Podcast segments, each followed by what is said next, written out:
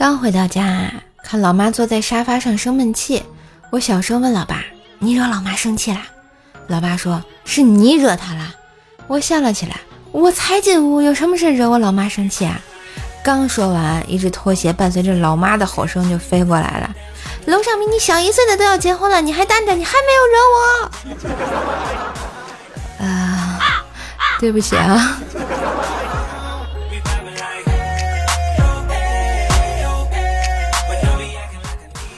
最近啊，发了一笔小财，哥们儿计划出去旅游，说要住就住最贵的，要吃就吃最贵的，天天要有天使般的美女陪伴。结果一出门摔了一跤，愿望全部实现了呀！这不，医院又在催交住院费了呀！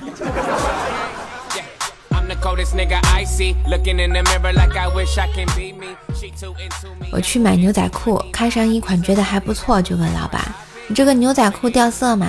老板说：“没事儿，穿吧，肯定不会掉色。”然后我仔细掂量了一下，觉得这个颜色太深了，于是乎就向老板说。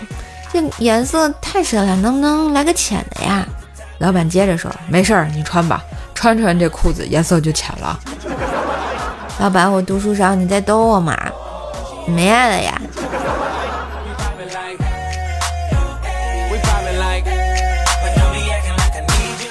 今天早上起床啊，突然发现自己的房间电脑是开着的，我想坏了，肯定我爸昨晚动过电脑了。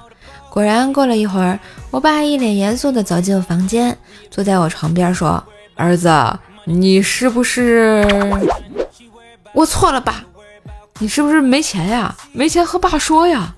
啊，说你是不是偷偷在卖花？我翻了你的聊天记录，一群人向你要种子呀！啊，对对对，我在卖种子、农药和化肥啊。”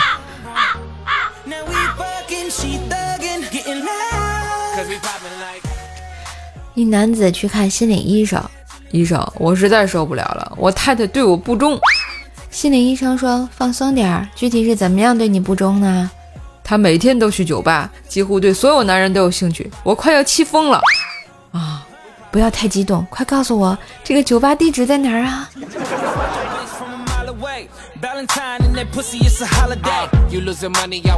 哎，今日份段子就播到这里啦！我是段子搬运工，怪是谁呀？喜欢节目记得订阅专辑、点赞、留言、分享、打 call。更多的联系方式可以看一下我节目的简介哟。也别忘了给射手专辑打个优质五星好评，在线等特别急呀！